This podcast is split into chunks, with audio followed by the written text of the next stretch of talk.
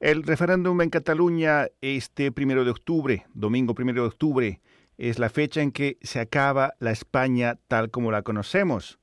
Para saber más sobre el clima que se respira en España, conversamos con Joel López Astorquiza, periodista en La Rioja, España, quien vivió en Montreal.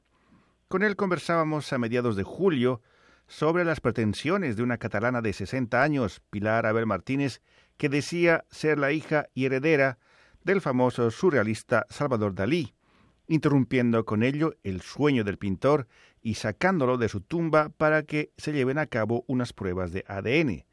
¿Qué pasó con esa historia y qué pasa ahora con el referéndum en Cataluña?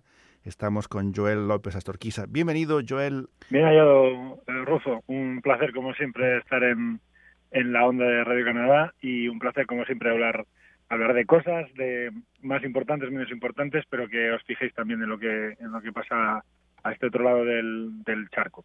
Tú decías que esa historia de Dalí y su hija era una culebra de verano.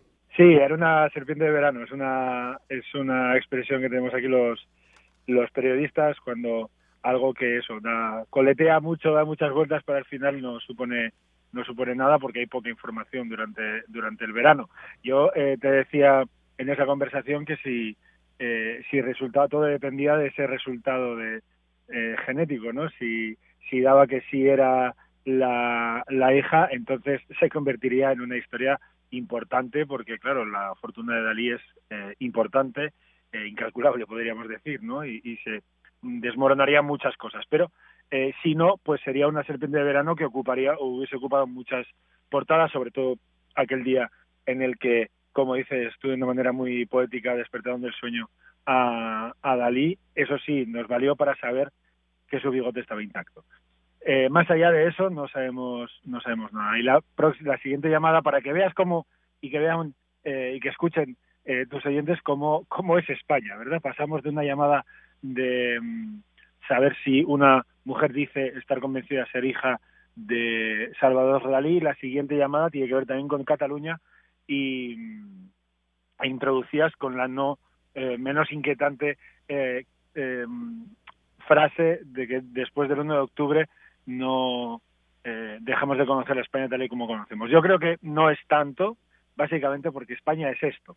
Nos guste o no, España es, es lo que está pasando. Incluso pase lo que pase el 1 de octubre, España seguiría siendo lo que es para bien y, para mal. En este caso, eh, el 1 de octubre supone la consecuencia de, de una serie de actuaciones a lo largo de alrededor de seis años, por un lado y por, y por otro, donde a medida que ha ido pasando el tiempo, se han ido difuminando, eh, se han ido, han ido desapareciendo los grises.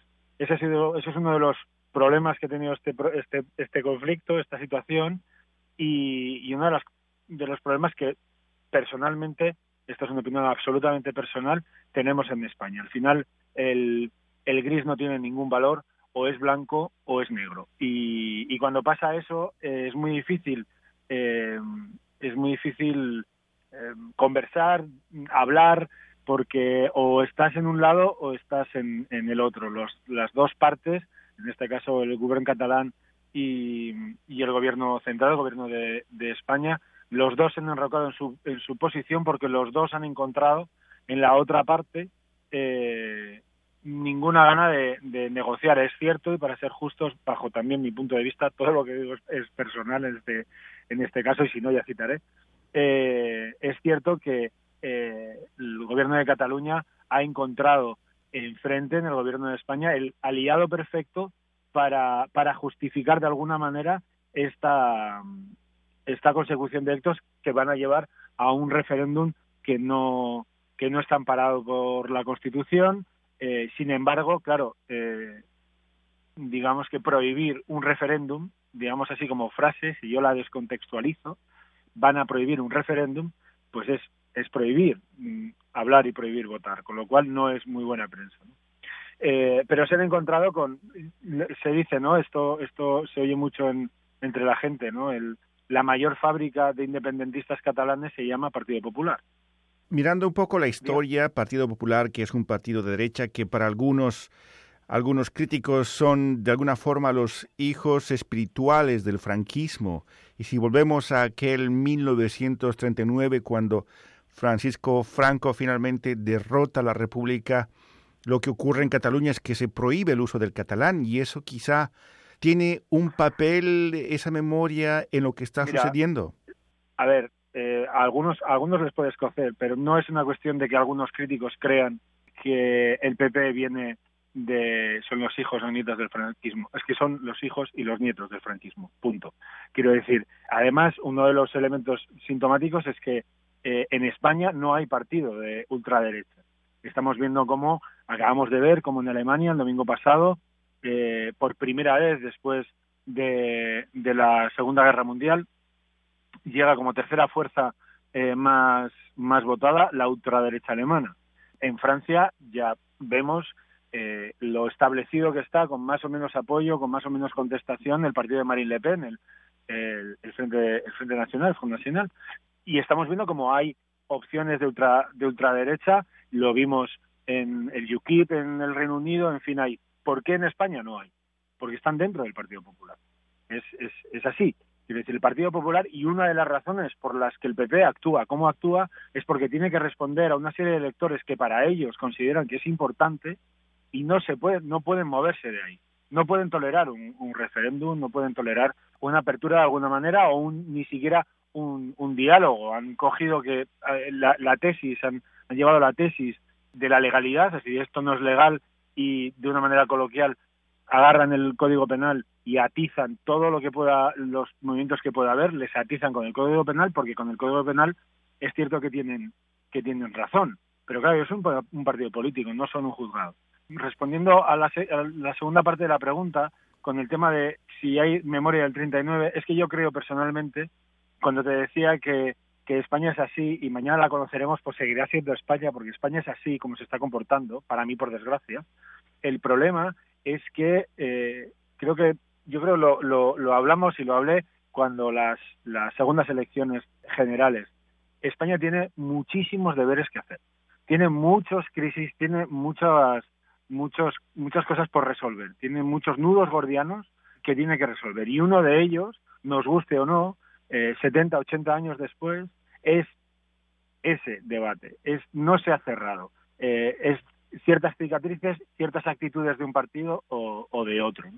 Y, todo eso eh, va alimentando poco a poco el descontento de una parte eh, o, de otra. Justamente tú indicabas que la guerra civil es un asunto que todavía no ha sido resuelto, por lo menos no ha habido juicio, no se ha llevado la justicia a los autores de, crímenes de lesa humanidad, todo lo que vivió España bajo esa guerra.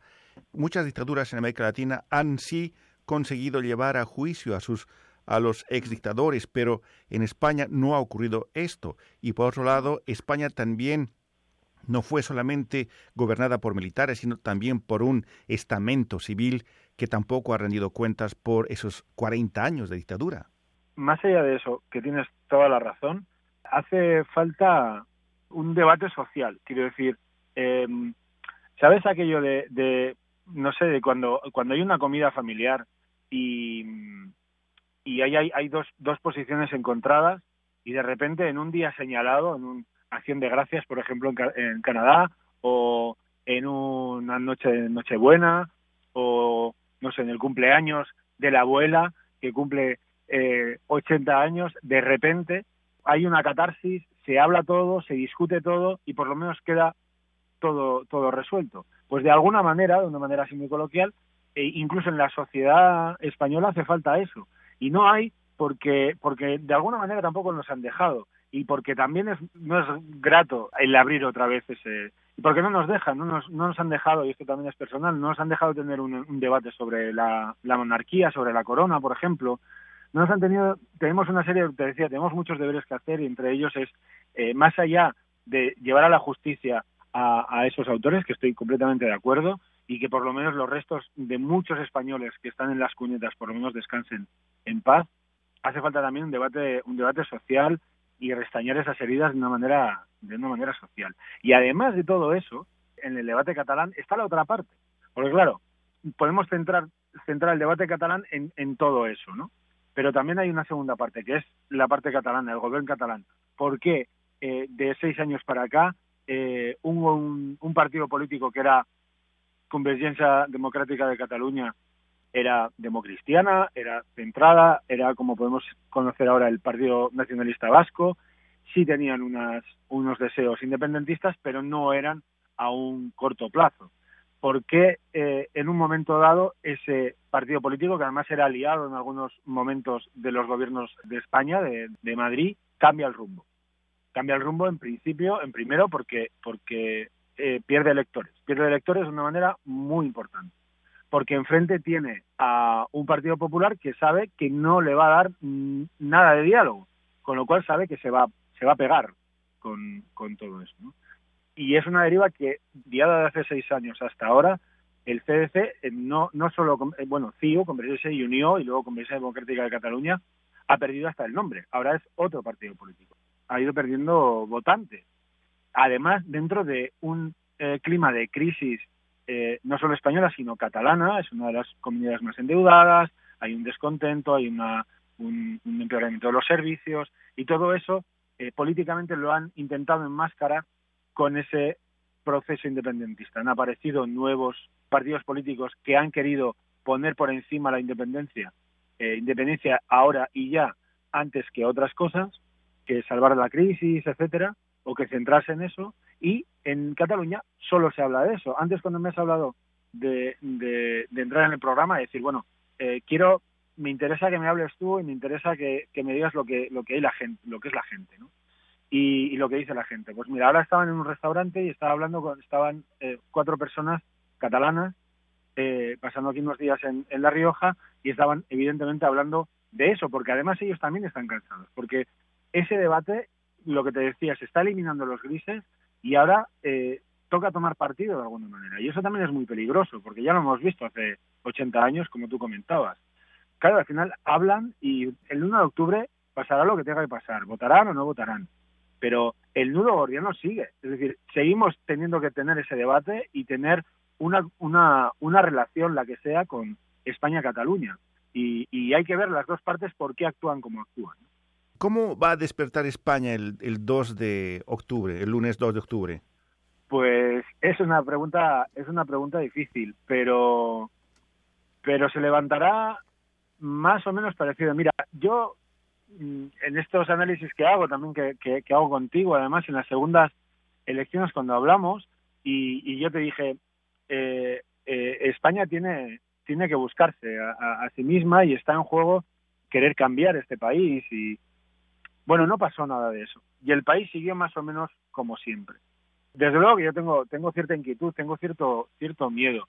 Lo que ocurre es que yo creo que, que al final, por ejemplo, ya el gobierno catalán ya está diciendo, pues bueno, vamos a transformar la, el referéndum en una cosa con consulta popular, como pasó también el 9N del 2014, no me acuerdo exactamente si fue el 14 o el 13 ahora mismo, no fueron tan tan adelante como han ido como han ido ahora, no han forzado tanto la máquina como como ahora, pero bueno, supuso una, una consulta popular como diciendo, bueno, estamos aquí y es cierto que hay un interés creciente de tener otra relación con, con España.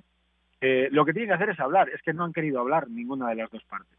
No ha habido ninguna necesidad, ninguna necesidad por ninguna de las dos partes, porque los dos están cómodos en la trinchera de cada uno, porque la pared contraria les da la razón a cómo están actuando. ¿Qué es esto? Esto es un choque de trenes, como se ha dicho mil veces, estos son dos cabestros, cabestros que están chocando sus, sus cornamentas. Al final, ¿qué va a pasar el 2 de octubre? Pues que acabarán con las cornamentas bastante, bastante rotas, pero el país seguirá adelante. ¿eh? Nosotros por suerte o por desgracia, yo creo a veces por desgracia, aguantamos, aguantamos mucho, somos un, un pueblo muy resistente. Quizás a veces mmm, merecería la pena no aguantar tanto y contestar más y, y cortar la baraja de alguna, de alguna manera. El, el 2 de octubre va, va, a pasar que van a seguir teniendo que hablar porque la relación va a seguir igual, igual de mal, igual de rota, igual de en Radio Canadá Internacional estamos en conversación con el periodista Joel López Astorquiza, quien se encuentra en La Rioja, España, y con él conversamos sobre el clima que se vive en España a pocas horas de, del referéndum, de la consulta en Cataluña por la independencia, un movimiento que desde la provincia de Quebec también se mira con, con bastante simpatía. Tomando en cuenta que no hay mucho espacio para el diálogo, ¿es viable que Madrid ordene la suspensión del Parlamento catalán e inclusive se tomen medidas ah, de fuerza, como por ejemplo fue hace poco esos allanamientos, esas detenciones de 14 miembros responsables del gobierno catalán? Yo creo que, se tendrán que dar cuenta que en algún momento habrá que parar, tomar una especie de salida por, por la calle en medio. Todo eso, eso son consecuencias, ¿no? En las eh, segundas elecciones pasó lo que pasó y está quien está en el poder. No me va a temblar la mano, es utilizar términos bélicos, es vivir así, ¿no? Es yo tengo la razón y, esto es una locura y lo voy a parar de cualquier manera. Eh, yo creo que eh, bueno, el gobierno catalán se está dando cuenta que esto está siendo es un es un pulso que es que, no van a poder ganar ahora mismo, no van a poder ganar porque no va a tener una legitimidad lo que pueda salir de esas urnas si es que hay urnas siquiera, pero que yo creo que habría que hacerlo de otra manera. Entiendo que les ha querido poner a prueba y, hacer un pulso con, con echar un pulso que no me salía con, con el gobierno eh, de Madrid, pero es que el gobierno de Madrid tiene todas las, las de ganar, porque además es un gobierno, si ya de por sí tiene las de ganar, es un gobierno eh, autoritario. Queda, queda terrible decir esto, pero, pero es cierto. Eh, utiliza la fiscalía, criminaliza a políticos, criminaliza a medios de comunicación, eh, manipula, tiene una radio pública totalmente manipulada y retorcida para sus propios intereses, a pesar de los intentos de los profesionales que trabajan allí, constantes, y además de todo eso, todo esto se habla y siguen habiendo eh, casos de corrupción, sigue pasando las cosas, el trabajo sigue siendo precario, este país no levanta toda la cabeza que debería y se está instalando una precariedad, una crónica que lo único que hace es que este país eh, se convierta en un país mediocre, eh, con un gobierno mediocre, con unos dirigentes que miran al corto plazo, porque eso es lo que está haciendo el PP, mirar al corto plazo a las elecciones. Por eso no, no hace nada más de lo que se, le presupone, llevar a miles de guardias civiles y de Policía Nacional cerca de Cataluña para un posible desembarco. Tanto es así que España es tan así, eh, Rufo, que no sé si has leído, que para alojar a todos esos guardias civiles han tenido que fletar dos cruceros. Y uno de ellos tiene, que ahora parece que lo han tapado, tiene, eh, es un crucero con la imagen alrededor del crucero de violín y silvestre. Todo esto es tan grotesco, todo esto es tan, tan español, tan de luces de bohemio, tan de Valle Inclán, que al final pasará lo que pase. Yo quiero creer que hemos aprendido algo en estos 80 años y que no va a pasar nada de lo que nos vayamos a arrepentir. Que el 2 de octubre habrá que amanecer y habrá que hablar y que tarde o temprano eh, los que están en la posición del Partido Popular se darán cuenta que tienen que articular una respuesta fuerte para dar respuesta a un gobierno eh, inoperante que todavía tiene el tic de que el gobierno es suyo y hacen lo que, lo que ellos creen conveniente a una sociedad que todavía no creen madura para diferentes debates. ¿Qué posición tiene el ejército? De momento no se ha, no se ha pronunciado. Yo creo que no hemos llegado a ese extremo. Yo creo, eh, sinceramente, que, por ejemplo, si ha habido el extremo de las policías eh, nacionales. Es cierto que una de las principales polémicas de las últimas semanas ha sido que el gobierno central ha decidido que iba a tomar el mando de, la Policía Autonómica Catalana, de los Musos de Escuadra, y claro, eso eso genera tiranteces, es, es les estás alimentando, estás echando gasolina al incendio, ¿no? al fuego. Todavía el, el ejército no se ha pronunciado, es, es todavía no ha entrado en el debate, podríamos decir. Es cierto que hay un famoso artículo, el el artículo que permite al gobierno central suspender la autonomía y poder utilizar la fuerza militar en ese, en ese lugar. Ese artículo de la Constitución es una especie de botón rojo eh, o de teléfono rojo, ¿no? que yo creo que ninguno de los dos van a van a, forzar al otro a tener que apretar porque al final, como digo, cuando se fuerza se fuerza tanto la máquina, al final que va a perder es el más pequeño, en este caso es Cataluña.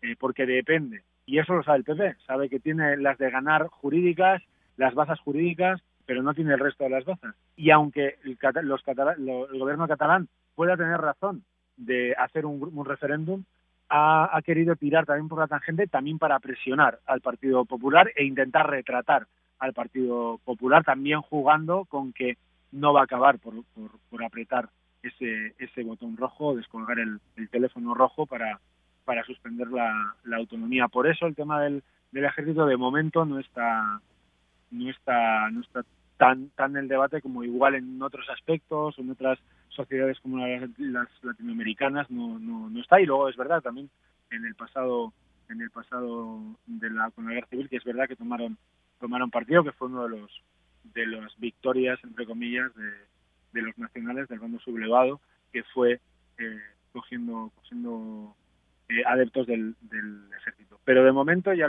ya te digo que la, la, la polémica con las fuerzas y cuerpos de seguridad del Estado han venido por ahí, no por el ejército. Eh, ha enfrentado también, esto es otra cosa que, que se ha crispado muchísimo, eh, es Mossos de Escuadra contra eh, Guardia Civil, ¿no? Guardia Civil y Policía Nacional contra los Mossos de Escuadra, ¿no? Poner en duda el trabajo de los dos o poner en duda el patriotismo de unos con, con otros, el asociar la Guardia Civil, que también históricamente se asoció a, a Franco por las pues desde luego las las funciones que tuvo que tuvo ese ese cuerpo en, el, en el pasado. Ha costado mucho limpiar todas esas muescas y esquirlas del, del pasado y ahora vuelven a utilizar, eso lo hace el gobierno del Partido Popular, no lo hace otro, no lo hace el director de la, de la Guardia Civil o los policías o los agentes, lo hace el Partido Popular e enfrenta a un cuerpo con otro que en vez de apaciguar lo que hace es enconar más la, situación. Bien, Joel López Astorquiza, periodista en España, quien ha vivido en Montreal. Eh, muchas gracias por esta conversación y espero que podamos volver a comenzar una vez que pase este referéndum y ver cómo caen las cartas después de esta consulta popular.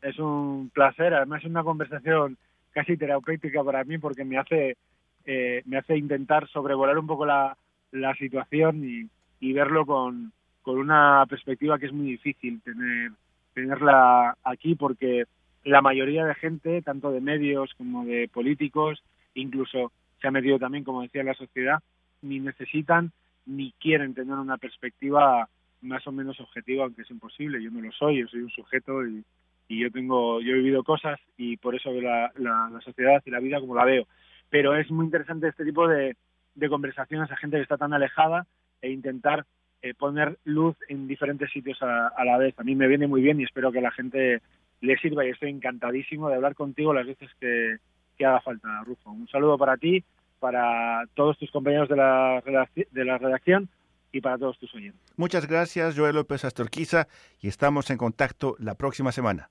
Muy bien, un placer. Adiós.